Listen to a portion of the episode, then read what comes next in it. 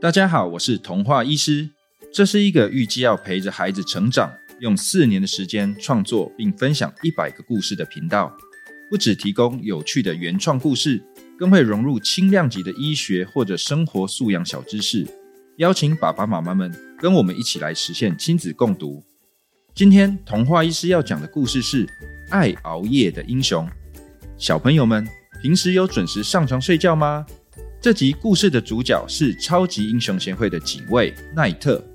奈特是个注重养生的英雄，有着能改变皮肤颜色的超能力。他是发生了什么事才开始熬夜的啊？这会影响他的警卫工作吗？那么故事要开始喽。奈特是超级英雄协会的晚班警卫。他之所以担任晚班警卫，是因为他喜欢运动。所以每天早上都要去健身、打篮球。他的作息规律：每天早上起床、健身、吃早餐、打完球、冲个澡之后，他就出门上班。下午到晚上认真执行任务，十点下班回家，刷牙之后准时上床睡觉。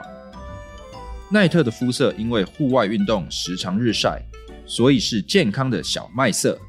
不过，其实也没有人知道这是不是他真正的肤色，因为他的超能力可以让他随时改变皮肤颜色，融入环境，所以大家都叫他幻影奈特。这个超能力让奈特很容易隐藏自己，悄悄接近那些想要侵入协会的坏蛋，抓住他们。不止如此，奈特其实能改变他所碰到的东西的颜色。因为这个能力，他已经很多次在执行任务的时候救了其他英雄。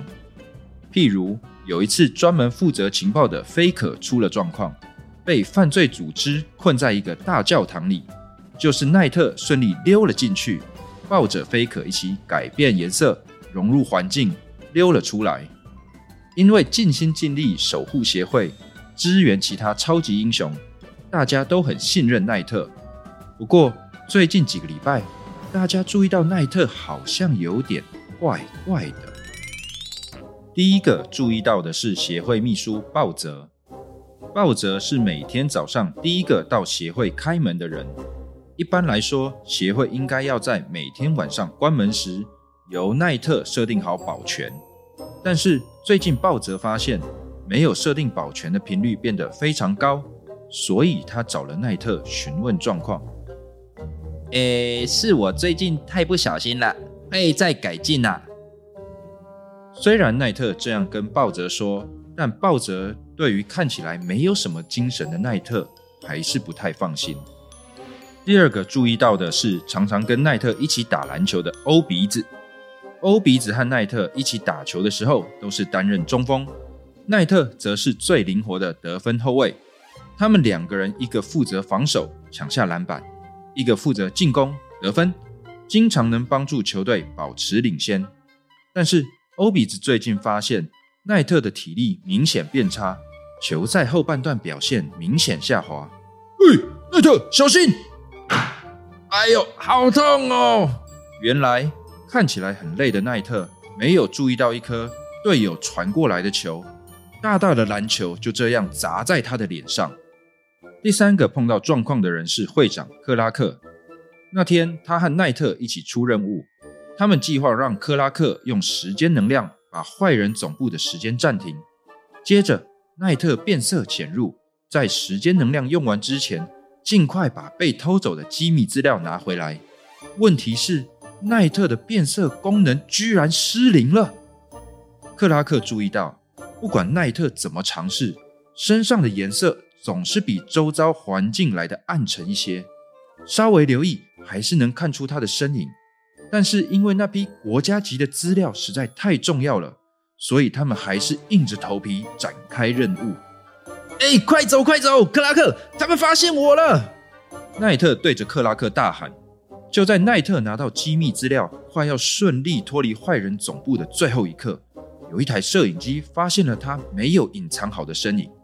突然之间，警铃大作，最后还是克拉克用尽吃奶的力气，把时间能量挤到一滴不剩，拖延了坏人守卫的出动，才让奈特顺利逃脱。经过这一连串事件，协会的超级英雄们都非常肯定奈特出了状况。经过一番讨论，大家决定让菲可去帮忙调查看看，到底发生了什么事。擅长调查的菲可开始任务的第一个礼拜，感觉奈特没有哪里不对劲。他一样每天早上起床、健身、吃早餐、打完球、冲个澡之后就去上班，执行任务到十点下班回家。白天没看他接触什么奇怪的人，晚上回家后也没有再出门的迹象。真奇怪耶！奈特现在的皮肤暗沉，就算变了色，也应该躲不过我的眼睛吧？他有可能在我看不到的地方搞怪吗？贝可想着。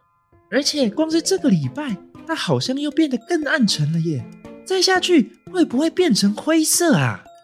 贝可觉得问题一定出在奈特回家后的作息上，于是他请警察先生帮忙，在奈特家里放了一个隐秘的监视器。